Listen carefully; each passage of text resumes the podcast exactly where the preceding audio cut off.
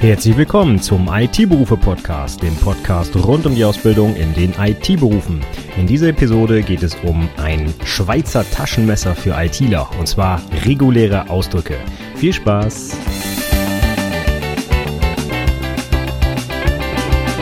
Und herzlich willkommen zur 160. Episode des IT-Berufe Podcasts. Mein Name ist Stefan Macke und heute geht es mal um ein Thema, was mir persönlich sehr am Herzen liegt, weil ich diese Technologie ja fast täglich anwende in meinem Alltag, würde ich sagen. Es gibt immer mal wieder einen Einsatzzweck dafür. Und ich habe noch nie so richtig drüber gesprochen, immer so, äh, ja, nebenbei, zum Beispiel Buchclubs und so weiter. Aber heute möchte ich dem Thema mal eine eigene Episode widmen. Und zwar reguläre Ausdrücke.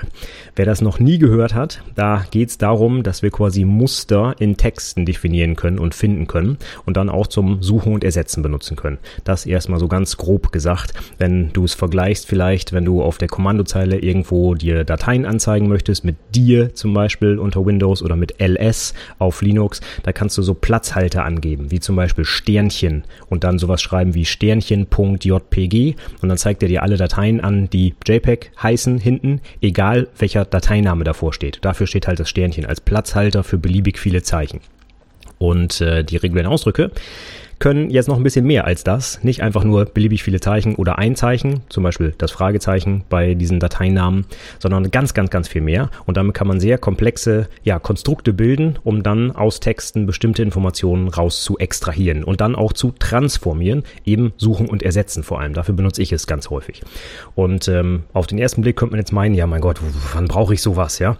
Aber ich habe extra ein paar Beispiele mitgebracht aus meinem Alltag, um zu zeigen, dass ich das wirklich, also fast täglich brauche ich irgendwo reguläre Ausdrücke oder brauchen. Ich wende sie einfach an, weil ich äh, nichts Besseres habe. Das ist jetzt auch blöd gesagt, aber nichts Schnelleres habe oder nichts Einfacheres. Darum geht's einfach.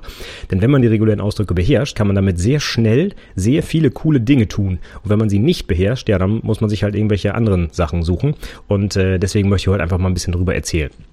Ich weiß, dass das Thema jetzt auch für eine Podcast-Episode ein bisschen schwierig ist, denn reguläre Ausdrücke sind ja ein bisschen wie eine Programmiersprache. Man muss da auch die Zeichen lernen und verstehen. Und äh, das Ganze jetzt nur auf der Audiospur wiederzugeben, wird wahrscheinlich ein bisschen schwierig. Aber ich versuche mein Bestes und ich würde dir auf jeden Fall empfehlen, im Nachgang dir mal die Syntax genau anzugucken. Am besten mit so einer Website, die ich auch in den Shownotes habe, einfach mal auszuprobieren und dann am besten im Alltag auch mal anzuwenden.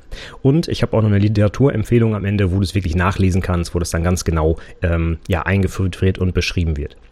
Aber ich möchte jetzt heute die Chance hier nutzen, um einfach mal ja äh, kundzutun, wie toll ich diese Möglichkeit finde, in Texten zu suchen und zu ersetzen und was man damit halt so anstellen kann. Und ich hoffe, dass das so ein bisschen rüberkommt und dass du dann motiviert wirst, dir das mal im Detail anzugucken. Jetzt habe ich gerade schon gesagt, das könnte auf der Audiospur ein bisschen schwierig werden, reguläre Ausdrücke vernünftig zu vermitteln. Ähm, viele sagen, dass das auch schwierig ist, wenn man sie sehen kann. Denn wenn man sich so fertige reguläre Ausdrücke mal anguckt, dann sehen die schon ziemlich kryptisch aus. Die bestehen nämlich aus ganz vielen Sonderzeichen und jedes Sonderzeichen hat eine besondere Bedeutung. Und wenn man die jetzt einfach hintereinander liest, wird man nicht auf die Idee kommen, dass da irgendwelche Muster in Texten mit gemeint sind, sondern es sieht einfach aus wie, ja, Kraut und Rüben in Anführungszeichen. Ist also nicht schön lesbar wie so eine Programmiersprache oder sowas, sondern es ist wirklich ein ganzer Haufen an Sonderzeichen, die irgendwie scheinbar wahllos zusammengewurschtelt sind. Und äh, deswegen gibt's auch so einen, ja, kleinen Witz in der IT. Ähm, ich hatte ein Problem und versuchte es mit regulären Ausdrücken zu lösen. Jetzt habe ich zwei Probleme. Einfach um zu zeigen, dass es wirklich ziemlich, ja, kompliziert ist. Wobei es ist eigentlich nur auf den ersten Blick kompliziert. Denn wenn man die Zeichen verstanden hat, ist es relativ einfach, solche regulären Ausdrücke auseinanderzunehmen. Und selbst wenn man sie nicht verstanden hat, gibt es Websites wie die One-on-One, Regex One-on-One zum Beispiel oder regextester.com, die habe ich auch in den Shownotes natürlich verlinkt zu dieser Episode. Übrigens findest du die wie immer unter itberufepodcast.de slash 160 für die heutige 160. Episode. Und da kann man die einfach eingeben, da werden die wirklich Zeichen für Zeichen auseinandergenommen mit Erklärung daneben, was das heißt und was dieses Zeichen in diesem Kontext heißt und so weiter.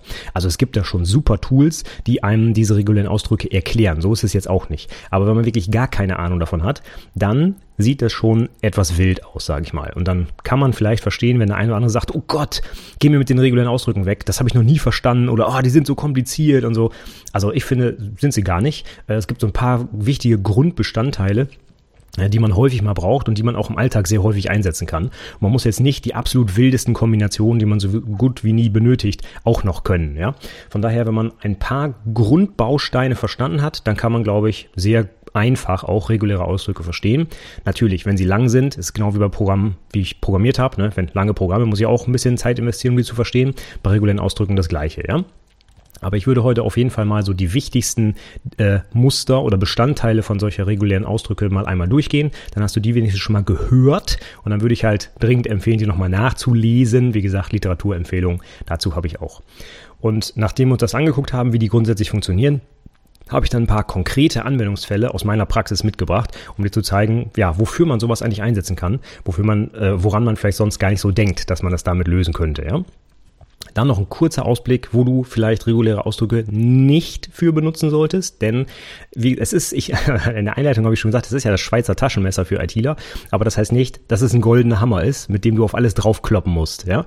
Also, kennst vielleicht das Sprichwort, ne? wenn du nur einen Hammer hast, sieht alles aus wie ein Nagel. Äh, so ist es bei regulären Ausdrücken nicht. Du kannst nicht alles damit lösen und es gibt gewisse Grenzen, die solltest du einfach kennen, ja, um zu wissen, wofür du dieses Werkzeug sinnvollerweise einsetzen kannst. Ja, zum Schluss, wie gesagt, noch ein paar Literaturempfehlungen, dann sind wir auch schon durch und äh, den Rest musst du dann sowieso anlesen äh, oder ausprobieren auf den Websites, wie gesagt. Von daher würde ich sagen, wir steigen einfach mal ein mit dem Aufbau von regulären Ausdrücken, beziehungsweise mit der grundsätzlichen Idee nochmal einmal. Kurz erklärt, ich hatte das Beispiel mit diesen Dateinamen schon genannt und das kennst du vermutlich von deiner Kommandozeile. Ne? Das ähm, häufigste Beispiel für so einen Platzhalter in, äh, in beliebigen Texten ist eben das Sternchen oder auf äh, Englisch der Begriff Asterisk. Das ist das Ding, was du eingibst mit Shift und dem Pluszeichen neben deinem Enter. Ja? Dieses kleine Sternchen auch als Malzeichen benutzt. Und das wird in ganz vielen Sprachen oder Tools oder Editoren, wie gesagt, als Platzhalter benutzt für irgendein Zeichen beliebig oft. Ja?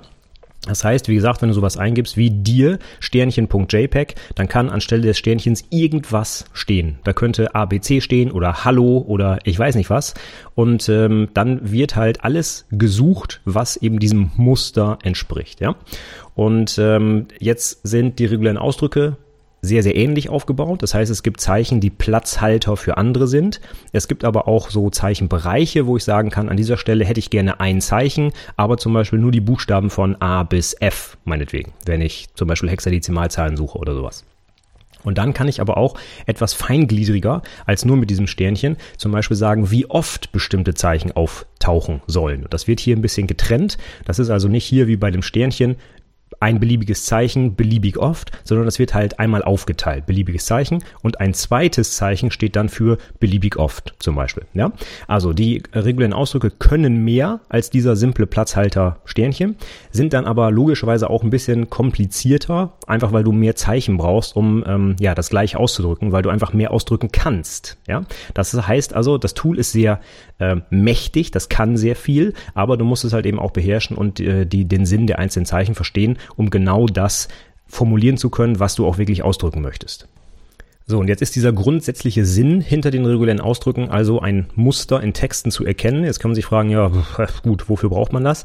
Aber nehmen wir nochmal dieses Beispiel mit dem Sternchen auf der Kommandozeile. Also wenn du ein Verzeichnis hast, in dem ein paar hundert Dateien liegen und meinetwegen JPEG-Dateien und Excel-Dateien und Doc-Dateien oder wie auch immer, und du möchtest nur die JPEG-Dateien löschen, dann wird es relativ frickelig, die 57 Dateien, die JPEG heißen, einzeln rauszusuchen und einzeln zu löschen. Also auf der Kommandozeile sowas wie rm auf Linux oder äh, Dell auf Windows, ja, und dann jede einzelne Datei anzugeben. Da wirst du ja verrückt. Da musst du 57 mal Dell JPEG 1, Dell JPEG 2 eingeben und so weiter. Das heißt, hier wären Platzhalter ganz sinnvoll, wo du dann was sagst, Dell Sternchen.jpg und dann werden einfach alle JPEG-Dateien gelöscht, egal wie sie heißen vor der Dateiendung. Und genau darum geht es eigentlich auch bei regulären Ausdrücken. Wenn du in Texten irgendetwas suchen willst, dann kannst du halt eine wörtliche Suche machen. Das kann eigentlich jeder Texteditor, sogar der dumme Notepad in Windows kann das, ja. Also Steuerung F, suchen und dann gibst du halt einen Text ein und dann findet er exakt diesen Text in deinem Text. Ja, logisch. Wenn er nicht da ist, findet er halt auch nichts. So, aber problematisch wird's halt, wenn der Text, den du suchst, halt eben nicht exakt definiert ist, sondern sich vielleicht ein bisschen unterscheiden kann oder ähm, wenn du eben genau nach solchen Mustern suchen willst und du vielleicht nicht genau weißt, wie es aufgebaut ist, oder du weißt, wie es aufgebaut ist, aber eben nicht genau, wie die Werte sind. Ja? Nehmen wir mal ein simples Beispiel. Du suchst zum Beispiel den Herrn Meier in deinem Text. Und jetzt kann Meier, der deutsche Nachname, ja ziemlich unterschiedlich geschrieben sein. Ne? Mit AI, mit EY, mit ich weiß nicht was, sogar äh, M-A-Y-R habe ich schon mal gesehen. Ja? Also es gibt die wildesten Schreibweisen. Und wenn du jetzt nur von deinem, keine Ahnung, Mitarbeiter gehört hast, such mal den Herrn Meier. Du hast aber keine Ahnung, wie der geschrieben wird. Ja, wonach willst du denn jetzt suchen? Dann müsstest du jetzt jede einzelne Kombination von Meier, die dir einfällt, im Text suchen und hoffen, dass es die da gibt. Ja? Und wenn du jetzt einfach sagst, Mensch, äh, Meier, okay, das fängt mit einem großen M an und hört mit einem E auf und dazwischen kann stehen ein A, ein Y, ein E, ein I dann hast du quasi schon ein Muster, nach dem du dort suchen kannst. Also anstatt einfach exakt nach M-E-I-E-R zu suchen, für die Standardschreibweise von Meyer, jedenfalls in meiner Welt, ja, könntest du einfach sagen, such mir doch mal einen Text, der mit einem großen M anfängt, mit einem kleinen R aufhört und wo dazwischen irgendwo A, Y, E oder I zusammengewürfelt stehen. Und dann hättest du auf einen Schlag alle möglichen Schreibweisen von Meyer in deinem Text gesucht und müsstest nicht alle per Hand eingeben. Das heißt, du hast wirklich schon mal eine kleine Arbeitserleichterung, eine Zeitersparnis, weil du halt nicht alles, alle Kombinationsmöglichkeiten quasi händisch durchprobieren musst. Ja? Oder ein anderes Beispiel, du sollst irgendwie, keine Ahnung, aus einem E-Mail-Protokoll alle E-Mail-Adressen, die da benutzt wurden, raussuchen. Das ist tatsächlich sogar ein echter Anwendungsfall, den ich schon mal hatte, ja. Mir ein Kollege aus dem Vertrieb so eine riesen Datei gegeben, da waren irgendwo E-Mail-Adressen drin und die sollte ich alle raussuchen, damit er die dann anschreiben konnte. So, und jetzt die Frage, wie machst du das? Ne? Du hast keine Ahnung, welche E-Mail-Adressen drinstehen, wie die heißen, äh, wie die Domains sind, du, du weißt nichts, ja. Und jetzt könntest du hergehen und händisch die ganze Datei durchscrollen, ja, könntest du machen. Oder du baust dir halt ein Muster und sagst, ich suche bitte nach Zeichenketten, die wie folgt aufgebaut sind. Irgendwelche Zeichen beliebig oft, dann kommt ein Add-Zeichen, dann kommen nochmal irgendwelche Zeichen beliebig oft, dann kommt ein Punkt und dann kommen meinetwegen zwei bis drei Buchstaben. Das ist dann die Top-Level-Domain. Ja? Und mit diesem Muster kannst du jetzt den ganzen Text durchsuchen und dann findet er alle E-Mail-Adressen. Natürlich nur, wenn die so aufgebaut sind. Es gibt ja auch noch lokale E-Mail-Adressen, die gar keine Domain haben und so weiter. Das nehmen wir jetzt mal alles raus, sind Ausnahmen, ja. Aber die normalen E-Mail-Adressen, die man so draußen kennt und von Geschäftspartnern wahrscheinlich bekommt, sehen halt irgendwie so aus. Zeichen, Add, Zeichen, Punkt, Zeichen. Ja? Und wenn du dieses Muster dann benutzt, um danach zu suchen, dann findest du auf einen Schlag alle E-Mail-Adressen und ja, kannst die rausfiltern, äh, was auch immer du damit tun willst. Also, das nochmal zum grundsätzlichen Sinn, warum wir als ITler diese Dinge eigentlich kennen sollten. Und das hat auch nichts mit Programmierung zu tun. Im Gegenteil, das ist für mich, für alle IT-Berufe interessant, insbesondere auch für Systemadministratoren, ne? Fachinformatiker, Systemintegration. Denn die haben ganz häufig solche Aufgaben wie Massenverarbeitung von irgendwelchen Dingen, die halt nicht eins zu eins bekannt sind, sondern irgendwelchen Mustern entsprechen. Ne? Ich weiß es nicht. Benutzernamen aus dem Active Directory sind vielleicht einfach Kleinbuchstaben äh, von eins bis acht der Länge. Ja, sowas in, zum Beispiel. Oder eben E-Mail-Adressen oder ich weiß nicht was, irgendeine Liste, die da auseinandergenommen werden soll. Ne? Mitarbeiternamen sollen äh, auseinandergenommen werden und Nachname, Vorname auseinandergenommen werden, wie auch immer. Ja? Also alles, wo ich Texte verarbeite, ähm, was mich irgendwie per Hand länger als 10 Sekunden kosten würde, da würde ich überlegen, ob ein regulärer Ausdruck vielleicht sinnvoll ist. Ne? Also so eine Art ja, Listen- oder Massenverarbeitung. Und jetzt gucken wir uns doch mal an, wie jetzt also reguläre Ausdrücke aufgebaut sind, welche Bestandteile haben ähm, haben wir da als, als Möglichkeit, um dort Muster zu definieren. Ganz einfach zum Einstieg. Ich kann wörtlich einfach Text eingeben oder Zeichen eingeben und dann werde ich einfach danach suchen. Das heißt, wenn ich einfach Hallo eingebe, dann findet der reguläre Ausdruck Hallo genauso wie wenn ich eine wörtliche Suche gemacht hätte. Ja? Also wenn ich wirklich Zeichen eingebe, sucht der reguläre Ausdruck mir exakt dieses Zeichen. Genauso wie man es eigentlich auch gewohnt ist außer dieses Zeichen hat eine besondere Bedeutung. Denn dann müssten wir ähm, dafür sorgen, dass dieses besondere Zeichen als ganz normales Zeichen interpretiert wird. Und du weißt schon, wie das geht vielleicht aus der Programmierung, nämlich mit dem Escaping.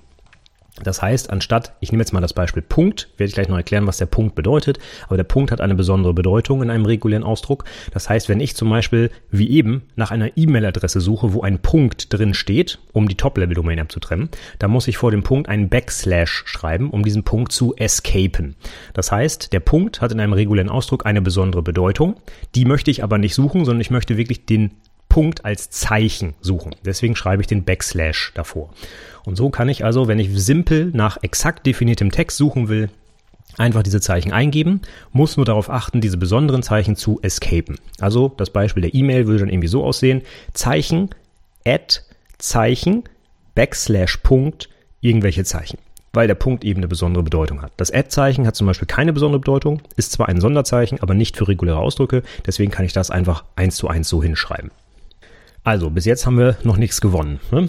Aber wenn wir mal zurückgehen zu dem Beispiel der E-Mail, wenn ich irgendwelche E-Mail-Adressen suche und ich hatte eben gesagt, ich suche irgendwelche Zeichen, Add-Zeichen und so weiter. Was ist denn mit diesen Zeichen gemeint? Ähm, da kann ich jetzt nicht ABC eingeben oder irgendwas, weil ich weiß ja nicht, was vor dem Add steht. Das heißt, hier müsste ich jetzt wirklich mal zum ersten Mal ein echtes Muster benutzen.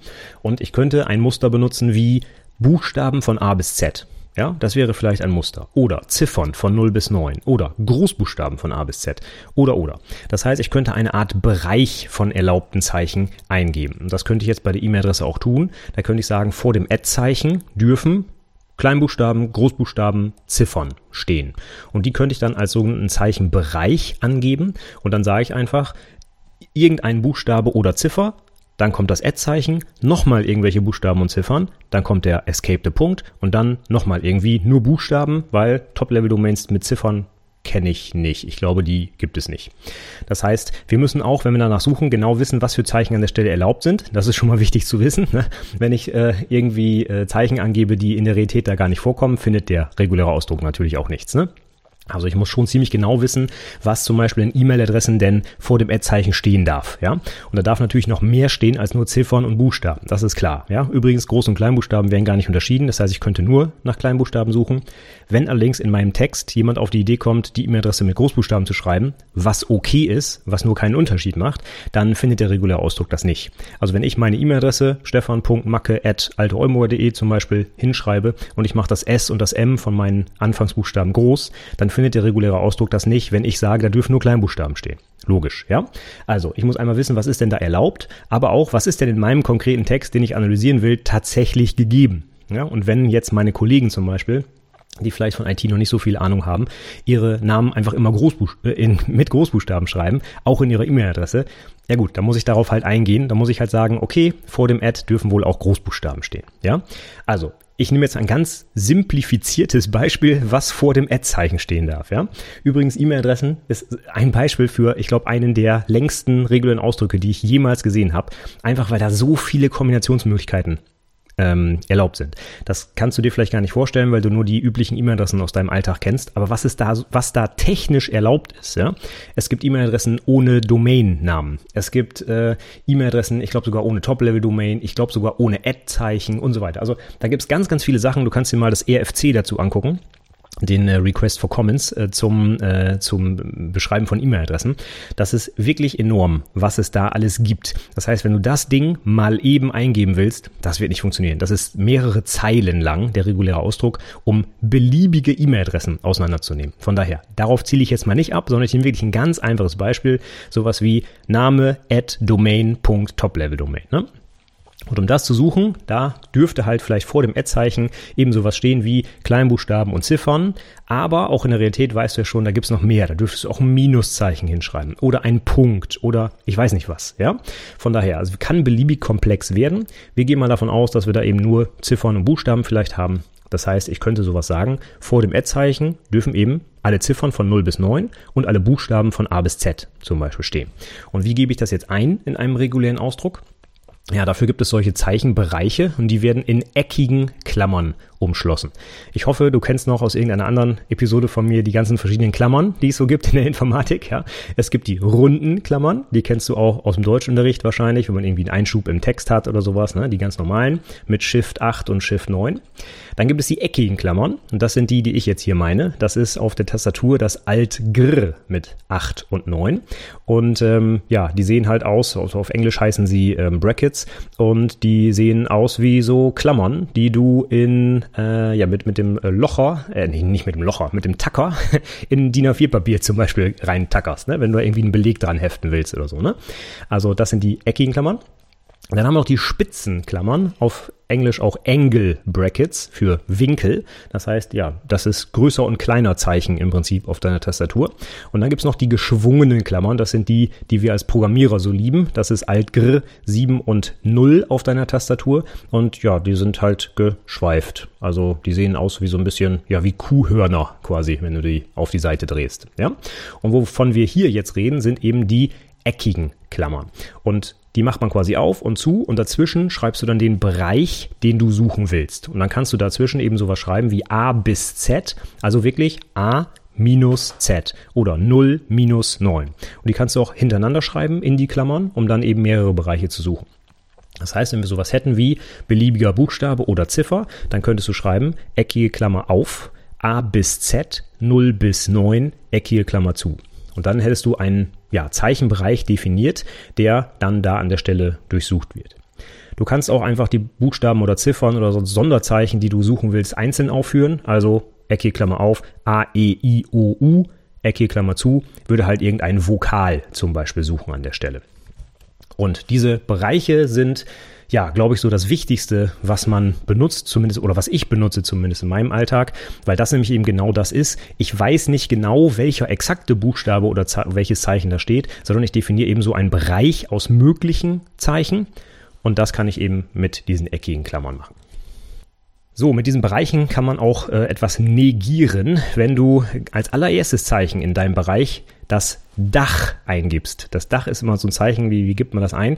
Das ist äh, die Taste links unter dem Escape auf deiner Tastatur. Da ist einmal so ein kleiner runder Kreis und darunter ist dieses Dach. Also quasi das auf den Kopf gestellte größer oder kleiner Zeichen. Ja, und ähm, das bedeutet hier in regulären Ausdrucken quasi nicht. Das heißt, wenn du sowas machst wie Ecke Klammer auf, dann dieses Dach und dann A, E, I, O, U, Ecke Klammer zu, dann such er nach allen Zeichen, die nicht ein Vokal sind. Ja? Wo könnte das sinnvoll sein in der Praxis? Naja, nehmen wir das Beispiel mit den Vokalen. Es gibt äh, im Alphabet, zumindest im deutschen oder im lateinischen Alphabet, gibt es fünf Vokale und demnach 21 Konsonanten. Das heißt, wenn ich jetzt einen Konsonanten suche, dann müsste ich 21 Zeichen per Hand eintippen oder ich nehme einfach die fünf und negiere die, weil dann habe ich automatisch alles, was eben nicht Vokal entspricht. Ist nicht ganz richtig, weil nicht vokal heißt auch jedes andere Sonderzeichen. Ja, ich würde also auch zum Beispiel einen Strich oder sowas finden und nicht nur die Konsonanten des Alphabets. Ne? Aber es soll das einfach nur verdeutlichen, wofür man es benutzen könnte. So, und jetzt haben wir schon äh, ja einen ersten Eindruck, warum die regulären Ausdrücke so komisch aussehen und so schwierig aussehen. Weil wir haben jetzt schon Klammern, wir haben schon dieses komische Dach, ja, das sind ja alles so Zeichen vielleicht, die man um, nicht unbedingt im Alltag oft benutzt, ja. Von daher, das sind äh, etwas kryptische Ausdrücke, die wir da bauen, aber wie gesagt, wenn man die Zeichen einzeln versteht, dann kann man es gut nachvollziehen. Und jetzt kommen wir zu zwei weiteren Zeichen, die auch ganz häufig benutzt werden, und zwar das Zeichen für den Zeilenanfang beziehungsweise das Zeilenende. Wenn ich zum Beispiel weiß, dass mein Text, den ich suche, immer am Zeilenanfang steht, dann kann ich sagen, suche bitte nach Zeilenanfang und dann den Text, den ich suche. Und dann wird der Text, der nicht am Zeilenanfang steht, eben auch nicht gefunden. Ja? Beispiel aus der Praxis, ich will vielleicht alle auskommentierten Konfigurationseinstellungen in einer Linux-Datei suchen. Dann weiß ich, auskommentiert heißt, die fangen mit einem Hash an. Das heißt, ich könnte alle Zeilen suchen, wo am Zeilenanfang das Hash steht. Und dann würde ein Hash, das irgendwo mitten in der Zeile steht oder sonst wo, ignoriert bei der Suche und ich würde wirklich nur die auskommentierten Zeilen finden. Das gleiche beim Ende von Zeilen, wenn ich weiß, keine Ahnung, ein Beispiel, was ich gleich noch habe, am Ende von äh, Dateizeilen habe ich irgendwie aus Versehen Leerzeichen hingesetzt und das will ich nicht, weil ich das unschön finde, dann kann ich alle Leerzeichen am Ende einer Zeile suchen. Das heißt, ich suche nach beliebig vielen Leerzeichen, Ende der Zeile. Und dann wird mir nur, werden mir nur die Leerzeichen am Ende der Zeile angezeigt und nicht irgendwo mittendrin. Ja? Das wäre ja auch blöd, wenn ich einen normalen Text habe und da werden auf einmal alle Leerzeichen gesetzt und nicht nur die am Ende, dann kann ich am Ende ja gar nichts mehr lesen. Ja? Also, diese beiden Zeichen sind auch sehr wichtig. Zeilenanfang und Zeilenende. Und das Zeilenanfangszeichen in regulären Ausdrücken ist jetzt dieses Dach, was wir eben schon bei der Negation kennengelernt haben. Und das Zeilenende ist das Dollarzeichen. Und jetzt sehen wir schon mal ein weiteres Problem mit regulären Ausdrücken, denn dieses Dach, was wir gerade schon bei der Negation von Bereichen hatten, ist exakt das gleiche Zeichen, was auch für den Zeilenanfang benutzt wird. Das heißt, das gleiche Zeichen hat zwei unterschiedliche Bedeutungen. Und zwar abhängig davon, in welchem Kontext sie stehen. Also wenn man regulärer Ausdruck mit dem Dach anfängt, dann ist das offensichtlich das Zeilenanfangszeichen.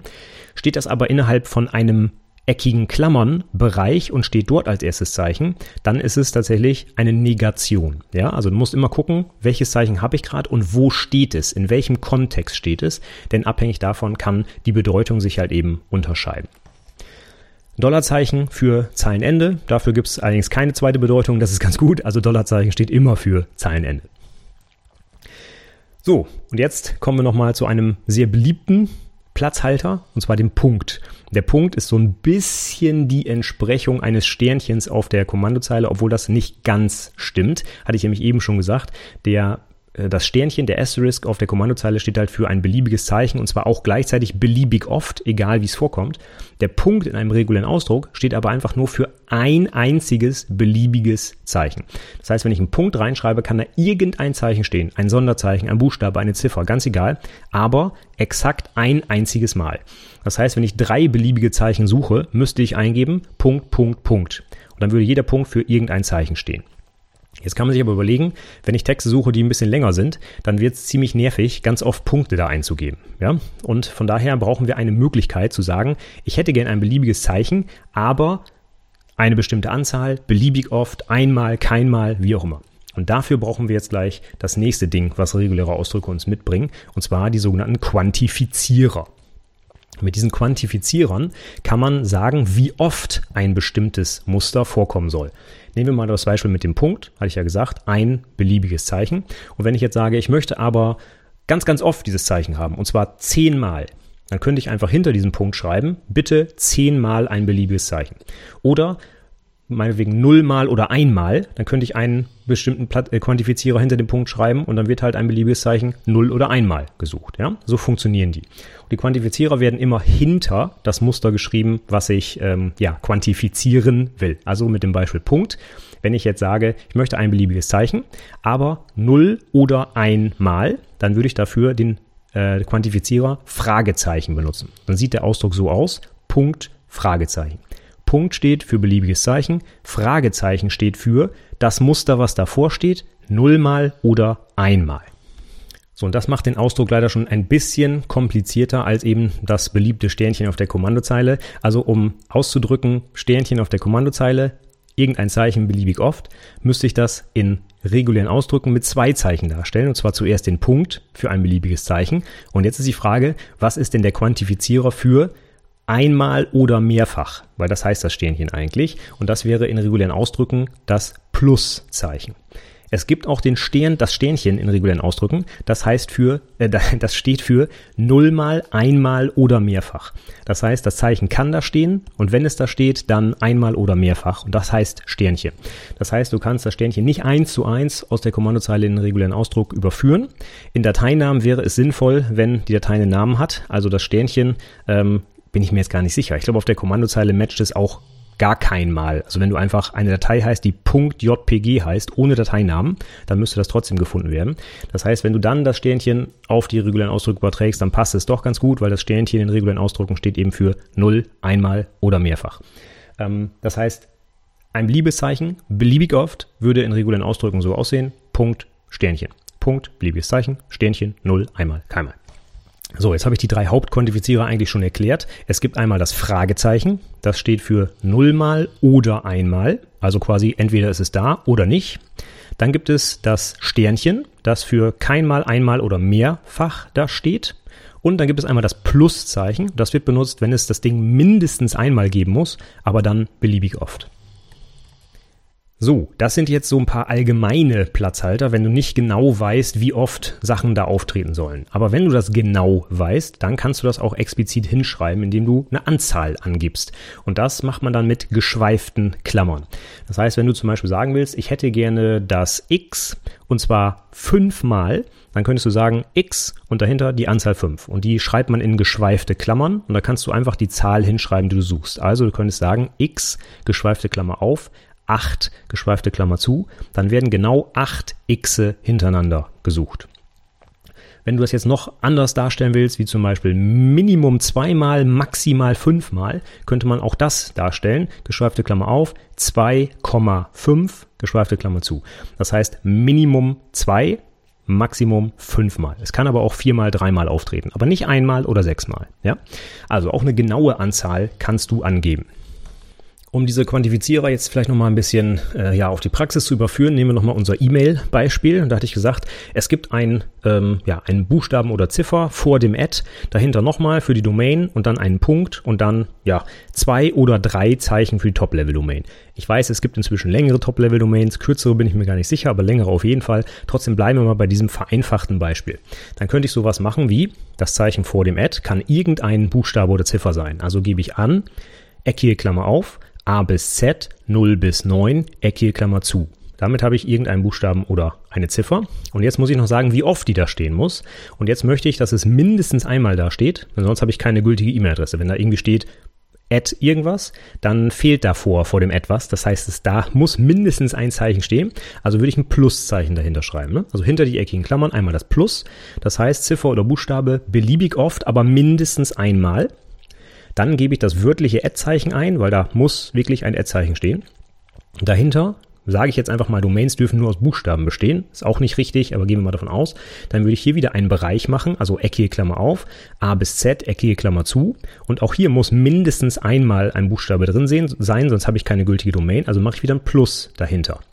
Jetzt kommt der Punkt wir erinnern uns, Punkt heißt beliebiges Zeichen. Ich möchte aber, dass an dieser Stelle wirklich der wörtliche Punkt steht und nicht irgendein anderes Zeichen. Also muss ich den Punkt dahin schreiben, aber escapen mit einem Backslash. Also Backslash Punkt. Und dann kommt die Top-Level-Domain. Und da sage ich jetzt, ich möchte wieder einen Bereich haben, eckige Klammer auf, A bis Z, eckige Klammer zu. Und jetzt schreibe ich dahinter aber in geschweiften Klammern 2,3. Und das bedeutet, ich habe zwar Buchstaben, aber mindestens zwei und maximal drei. Wie gesagt, das würde nicht auf echte Domains zutreffen, ja, aber für das Beispiel, ich hoffe, du kannst mir das verzeihen.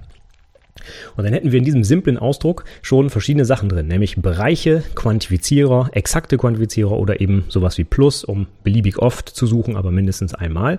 Und wir müssen den Punkt escapen, weil er sonst für was anderes stehen würde. Das heißt, schon der reguläre Ausdruck für eine simple E-Mail-Adresse sieht relativ kompliziert aus, mit ziemlich vielen Sonderzeichen, die alle eine besondere Bedeutung haben. Aber ich hoffe, du liest das im Nachgang nochmal nach und kannst es dann verstehen und äh, das dann in Zukunft auch vernünftig anwenden, sage ich mal. So, zwei Sachen habe ich noch, die man oft äh, sieht oder benutzt in regulären Ausdrücken, und zwar einmal Alternativen und Gruppen. Wir gucken uns zuerst die Alternativen an, die sind schnell erklärt. Und zwar, wenn du ähm, ja unterschiedliche Muster suchst und es kann entweder das eine oder das andere auftreten, dann kannst du die mit ja so einer Art Oder-Zeichen verbinden. Aus der Programmierung kennst du vielleicht die doppelte Pipe, also diesen äh, horizontalen Strich für ein logisches Oder. Und etwas ähnliches wird hier auch benutzt, nämlich die Pipe, aber nur eine davon. Jetzt könntest du zum Beispiel sagen, ich suche entweder das A oder das B. Dann könntest du aufschreiben A, Pipe, B. Und dann steht das eben für die Alternative. Entweder steht hier ein A oder da steht ein B. Beziehen wir das nochmal auf unser Beispiel mit dem Herrn Meier oder der Frau Meier, die wir in unserem Text suchen, dann könntest du auf die Idee kommen zu sagen, ich hätte ein großes M, dann machst du eckige Klammern auf und machst da A, E, I, Y, was da so erlaubt ist, eckige Klammer zu und ein Er am Ende. Und dann hättest du alle Schreibweisen von Meier gesucht. Oder, äh, sorry, hinter die eckige Klammer hättest du noch einen Quantifizierer schreiben müssen, nämlich ein Plus, ne?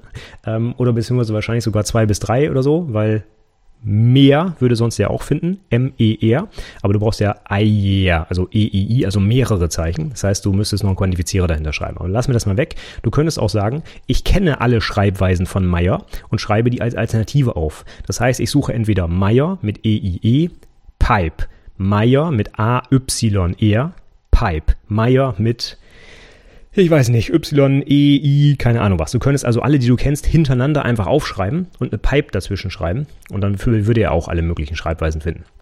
Ist eine längere Variante als das mit dem Buchstabenbereich, ja, würde aber auch funktionieren. So, und jetzt kommen wir noch zum letzten Part und das ist eigentlich das, wofür ich es in der Praxis am häufigsten benutze, die regulären Ausdrücke, und zwar für die Gruppierung, für die Gruppen. Du kannst mit den ganz normalen runden Klammern Gruppen bilden. Und das bedeutet, dass Teile deines regulären Ausdrucks oder auch der ganze, den kannst du in Klammern schreiben und dann merkt sich der reguläre Ausdruck bei jedem Muster, was er findet im Text, genau diese Teile des Suchmusters. Ich nehme mal ein Beispiel. Bleiben wir bei der E-Mail-Adresse. Ja? Wenn du ähm, wissen willst, was für Domains zum Beispiel in den E-Mail-Adressen vorkommen, ja, also gmx.de, web.de, keine Ahnung, itberufepodcast.de, dann könntest du deinen regulären Ausdruck so aufbauen, dass du beliebige Zeichen suchst und ein Add-Zeichen, genau wie eben auch, aber dann machst du über alles hinter dem Add-Zeichen quasi eine Gruppe, indem du runde Klammern davor und dahinter schreibst. Und dann würde sich der reguläre Ausdruck, wenn er eine E-Mail-Adresse findet, merken, dass der Teil hinter dem Ad-Zeichen ja, in diesem Fall eine Gruppe bildet und dann könntest du zum Beispiel in deiner Programmiersprache oder in deinem Texteditor auf diese Gruppe zugreifen und die dann besonders behandeln, zum Beispiel ausgeben oder ersetzen oder sonst irgendwas. Und wenn du also aus einer Liste der E-Mail-Adressen alle Domains rausfinden willst, könntest du eben nach diesen E-Mail-Adressen suchen und könntest dann auf die Gruppe zugreifen, wo die Domain drin steht und die dann zum Beispiel ausgeben lassen. Und schon hättest du eine Liste aller Domains von deinen E-Mail-Adressen, ohne das, was davor stand. Ne? Also die ganzen, was weiß ich, Stefan Macke Ad, das würde alles abgeschnitten und nur die Domain würde übrig bleiben. Also kannst du wirklich auf die ja, Innereien quasi dieses äh, gesuchten Textes zugreifen und die dann beliebig wiederverwenden. Ich nehme ein Beispiel aus der Praxis. Du hast eine Liste aus Vornamen und Nachnamen mit Leerzeichen getrennt. Wir gehen mal davon aus, dass es keine Doppelnamen gibt oder sonst irgendwas. Auch wieder sehr reduziert das Beispiel, ja. Aber wenn du die quasi ersetzen wolltest durch Nachname, Vorname, dann könntest du das mit so einer Gruppe machen. Also stellen wir uns vor, Liste aus Vornamen, Leerzeichen, Nachnamen. Dann sieht dein Muster ungefähr so aus. Beliebiges Zeichen oder beliebig viele Zeichen, Leerzeichen, beliebig viele Zeichen. Und jetzt würdest du diese beiden beliebig viele Zeichen einfach in Klammern schreiben und dann würde er quasi die erste Gruppe für den Vornamen bilden und die zweite Gruppe für den Nachnamen und dazwischen steht halt das Leerzeichen. Und wenn du jetzt danach suchst, wie gesagt, merkt sich der reguläre Ausdruck diese beiden Gruppen und wenn du jetzt zum Beispiel sagst in deinem Editor, ich möchte das jetzt ersetzen, dann kannst du in diesem Ersetzen-Ausdruck auf diese Gruppen referenzieren. Und je nachdem, welchen Editor du da benutzt, ist die Syntax ein bisschen unterschiedlich. Das, äh, in, in den meisten Editoren wird das mit einem Backslash gemacht. Backslash 1 ist zum Beispiel die erste Gruppe, Backslash 2 die zweite und so weiter. Ich kenne aber auch Editoren, wo man das dann mit einem Dollarzeichen macht, also Dollarzeichen 1, Dollarzeichen 2, wie die Variablennamen im PHP zum Beispiel. Ne? Und diese, ja, Variablen in Anführungszeichen, die kannst du dann zum Ersetzen benutzen. Das heißt, wenn du vorher sagst, Gruppe 1, Leerzeichen, Gruppe 2, dann ist Gruppe 1 der Vorname, Gruppe 2 ist der Nachname. Und wenn du es jetzt ersetzt durch Backslash 2, Komma, Leerzeichen, Backslash 1, dann würde er den Nachnamen nach vorne schreiben, Komma, Leerzeichen dahinter und dahinter den Vornamen. Dann hättest du quasi Vor- und Nachname vertauscht mit einem simplen, regulären Ausdruck. Das heißt, immer wenn du runde Klammern in deinem regulären Ausdruck siehst, dann weißt du, aha, hier wird gerade eine Gruppe gebildet und die brauchst du eigentlich fast nur, wenn du suchen und ersetzen willst. Wenn du nur suchen willst, sind die Gruppen irrelevant, ja. Aber wenn du mit diesem Suchergebnis irgendwas anstellen willst, das ausgeben willst, verarbeiten willst, ändern willst, wie auch immer, dann musst du es halt gruppieren, um auf die Teile deines Ausdrucks zugreifen zu können. So, damit haben wir jetzt erstmal die wichtigsten Inhalte von regulären Ausdrücken oder die wichtigsten Be Beispiele, um Muster zu definieren. Es gibt noch ein paar mehr. Wie gesagt, die geben wir jetzt hier alle nicht im Detail durch. Es führt äh, zu weit. Aber ich wiederhole nochmal ähm, so ein paar allgemeine Sachen, die man jetzt benutzen kann. Wenn du irgendein Zeichen eingibst, wird das exakt so gesucht. Außer es ist ein Sonderzeichen, was eine besondere Bedeutung hat, dann musst du es escapen und zwar mit dem Backslash. Wenn du Zeilenanfang und Zeilenende suchst, sind das das Dach bzw. das Dollarzeichen. Wenn du einen Bereich von Zeichen suchst, also A bis Z oder 0 bis 9 oder sonst irgendwas, dann machst du eckige Klammern darum. Wenn das erste Zeichen in diesen eckigen Klammern ein Dach ist, ist das eine Negation. Das heißt, es wird alles gesucht, was nicht diesem Bereich entspricht. Wenn du bestimmte Alternativen suchen willst, also A oder B oder C oder wie auch immer, kannst du Pipes dazwischen schreiben. Wenn du irgendein beliebiges Zeichen suchen willst, ganz egal was für eins, auch inklusive Sonderzeichen und so weiter, nimmst du den Punkt. Der Punkt steht für irgendein Zeichen. Und wenn du jetzt die Sachen, die du da angegeben hast, quantifizieren willst, also wie oft sie auftreten, dann gibt es jeweils die verschiedenen Quantifizierer, die hinter das Muster geschrieben werden. Und da gibt es das Fragezeichen, einmal oder keinmal. Dann gibt es das Sternchen, nullmal, einmal oder mehrfach und das Pluszeichen, einmal oder mehrfach. Und wenn du es ganz genau angeben willst, kannst du es in geschweifte Klammern schreiben und einfach eine Zahl angeben. Also geschweifte Klammer auf 8, geschweifte Klammer zu, exakt 8 mal oder geschweifte Klammer auf 2,5, geschweifte Klammer zu, 2 bis 5 mal, also auch 3 oder 4 mal. Und wenn du dann Teile deines Ausdrucks benutzen willst, um sie zum Beispiel zu ersetzen oder sonst irgendwas, dann gruppierst du diese Teile bitte mit runden Klammern, die du einfach um den Ausdruck drumherum schreibst. Und die Referenz ist dann je nach Editor entweder Backslash 1234, je nachdem welches Muster es ist, oder Dollar 1234 und so weiter. So, jetzt habe ich lange erklärt, wie die Syntax von den regulären Ausdrücken aussieht und jetzt bringe ich mal ein paar Beispiele aus meiner Praxis, die ich noch so im Kopf hatte aus den letzten Tagen und Wochen, was ich da so im Alltag mitmache. Die gehe ich jetzt einfach mal wahllos von oben nach unten durch und erkläre mal, was der Sinn dahinter war. Ich hatte eine riesengroße Textdatei, in der ganz, ganz viele UUIDs drin waren. UUIDs, wenn du es noch nie gehört hast, sind so auf Knopfdruck generierte IDs in Hexadezimalschreibweise, die global eindeutig sind. Die sind ziemlich lang und die kann normalerweise jede Programmiersprache erzeugen erzeugen und die werden häufig in Datenbanken zum Beispiel benutzt, um dort ja, Datensätze eindeutig mit Schlüsseln zu versehen. Und ich hatte eben so eine große Textdatei und sollte die alle raussuchen, weil ich damit was machen musste. Und dann kann man bei diesen UUIDs ziemlich genau dieses Muster definieren, wie die aufgebaut waren. Das ist, wie gesagt, eine sehr lange Hexadezimalkette und ich konnte einfach sagen, die Hexadezimalzeichen ist immer A bis Z oder 0 bis 9, äh, beziehungsweise, sorry, ich sehe gerade in meiner eigenen Aufzeichnung, dass äh, das Muster Quatsch ist. Natürlich Hexadezimalzeichen gehen nicht bis Z, sondern bis F, wie Friedrich. Das heißt, das Muster muss so aussehen, A bis F, 0 bis 9 und dann kann ich genau sagen, wie dieses UID-Ding aufgebaut ist. Und zwar sind das immer Blöcke von Hexadezimalziffern, dann kommen immer Bindestriche dazwischen und das dann ein paar Mal hintereinander. Und so konnte ich einfach sagen, die UIDs sind so aufgebaut, Hexadezimalzeichen und das ist eben Ecke Klammer auf, A bis F, 0 bis 9, Ecke Klammer zu und dahinter dann in geschweiften Klammern die genaue Anzahl. Und in meinem Fall waren es dann halt einmal 8 Zeichen, minus 4 Zeichen, minus 4 Zeichen, minus 4 Zeichen, minus 12 Zeichen. So war die in meiner Datei aufgebaut. Der Ausdruck ist also schon etwas länger, der ist aber ziemlich einfach, weil es ist immer das gleiche Muster, nur mit Bindestrichen und einem Quantifizierer abgetrennt. Und so konnte ich dann exakt die UUIDs rausfiltern und die in eine andere Datei schreiben und damit dann das tun, was ich tun wollte. So, nächstes Beispiel bin ich schon ein paar Mal drauf rumgeritten, E-Mail-Adressen suchen. Ja, sieht auch relativ einfach aus. Äh, äh, eckige Klammern A bis Z, eckige Klammer zu plus, dann das Add, dann nochmal Zeichen plus Backslash Punkt und dahinter dann eben die Zeichen zwei bis dreimal für die Top-Level-Domain. Hatten wir jetzt schon ein paar Mal, gehe ich jetzt nicht nochmal im Detail durch. Vorname, Nachname vertauschen ist wirklich was, was ich häufig habe. Das habe ich gerade auch schon kurz erklärt. Der reguläre Ausdruck sieht relativ einfach aus. Haben wir Vorname, Leerzeichen, Nachname, dann sieht der Ausdruck so aus. Runde Klammer auf, Punkt plus runde Klammer zu, Leerzeichen und dann nochmal genau das gleiche. Runde Klammer, Punkt plus runde Klammer zu. Punkt plus steht für ein beliebiges Zeichen, das ist der Punkt, beliebig oft, aber mindestens einmal. Dafür das Plus. Und weil ich die ja jetzt gleich vertauschen will, brauche ich Gruppen, um dann darauf zugreifen zu können. Deswegen packe ich beide Sachen in runde Klammern und dann kann ich das Ding ersetzen durch Dollar 2, Dollar 1 und dann habe ich Nachname, Vorname daraus gemacht.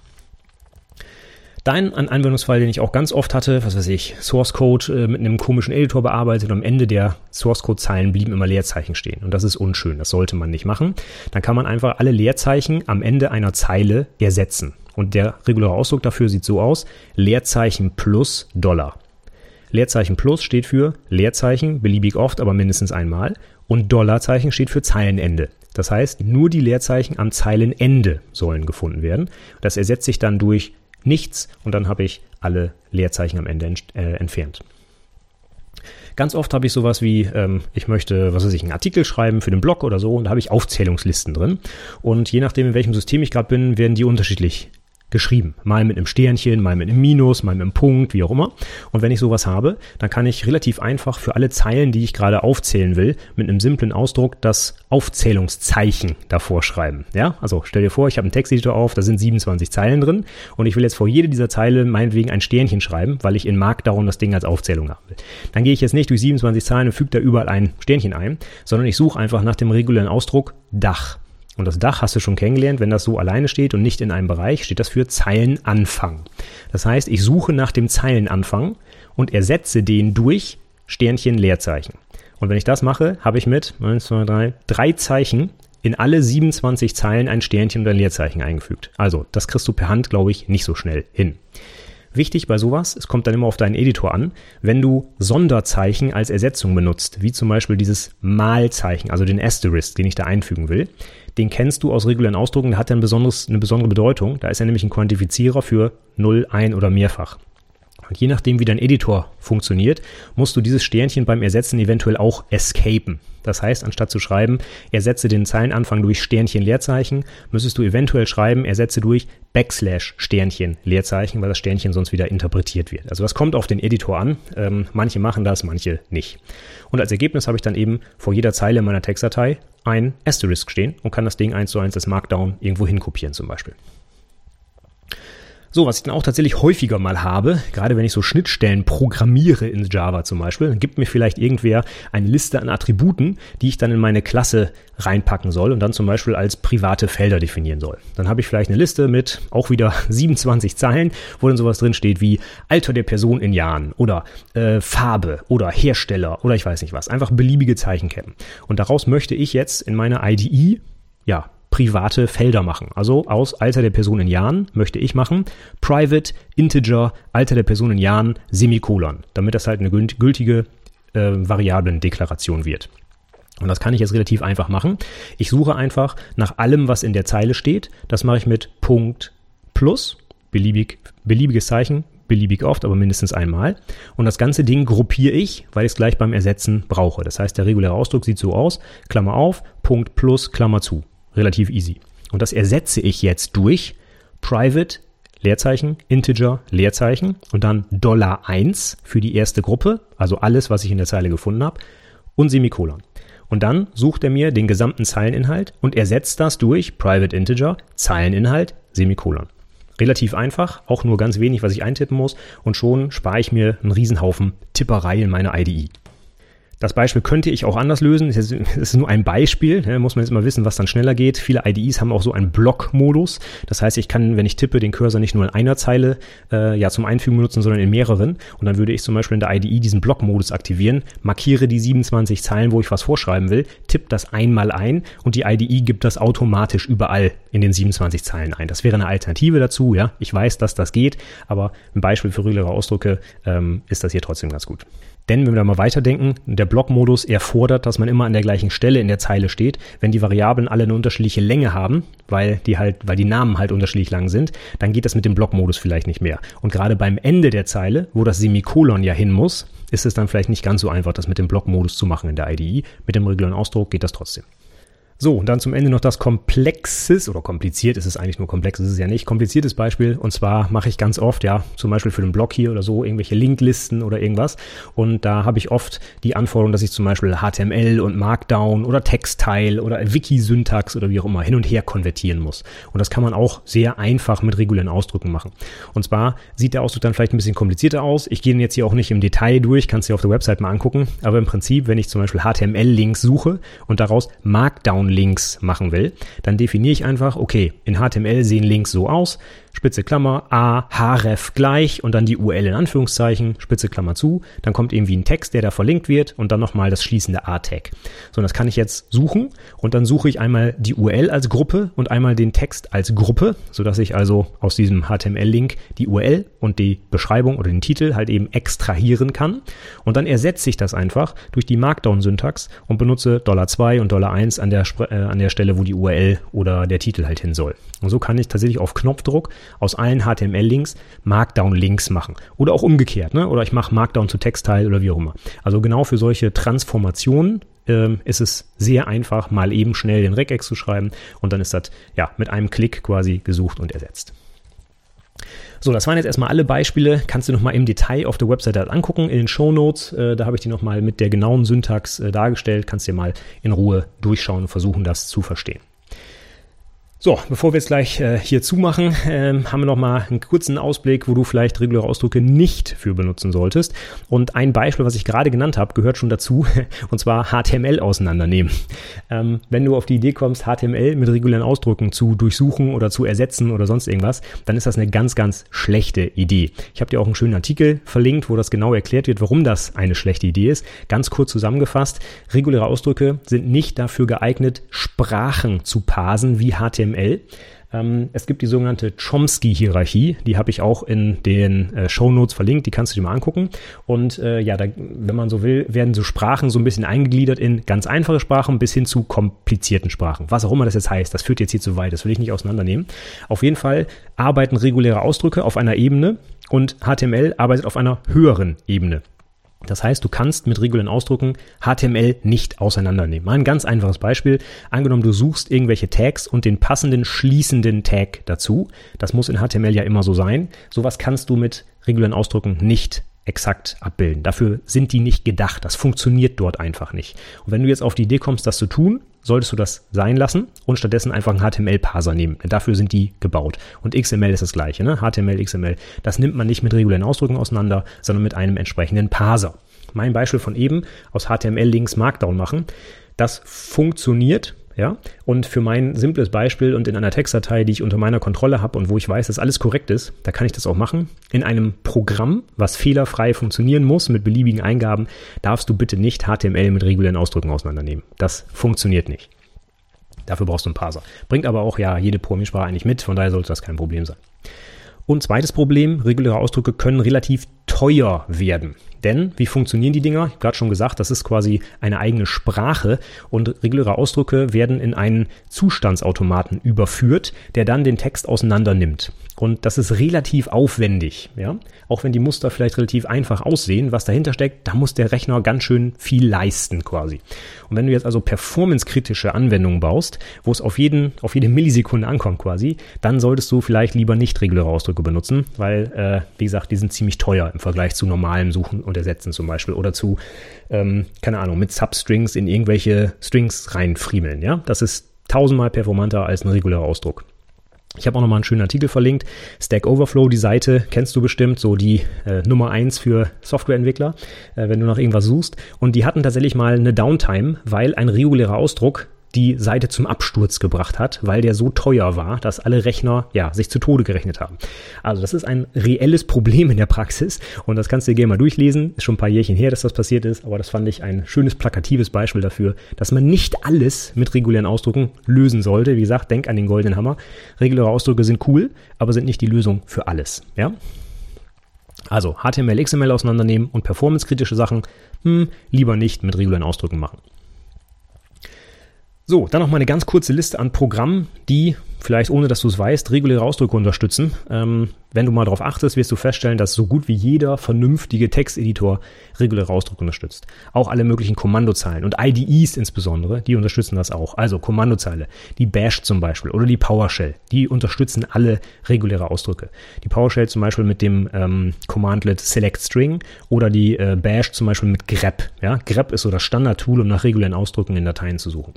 Dann Editoren, der VI natürlich, Notepad++, Visual Studio Code, ähm, Atom, was auch immer, Emacs natürlich. Also alle guten Texteditoren unterstützen, suchen und ersetzen mit regulären Ausdrücken und IDEs, Eclipse, IntelliJ für Java oder Visual Studio oder ich weiß es nicht, PHP Storm oder was es noch so gibt, die werden alle ähm, reguläre Ausdrücke unterstützen. Also, wenn du dieses Werkzeug beherrschst, bist du unabhängig von irgendeinem konkreten Texteditor, weil die regulären Ausdrücke funktionieren überall gleich. Ja? Du musst sie nur einmal lernen und dann kannst du sie in beliebigen Editoren, IDEs, äh, Shells, wie auch immer verwenden. Das zeigt nochmal, dass es so, ähm, ja, so ein verbreitetes Tool ist, dass du das unbedingt lernen solltest, meiner Meinung nach.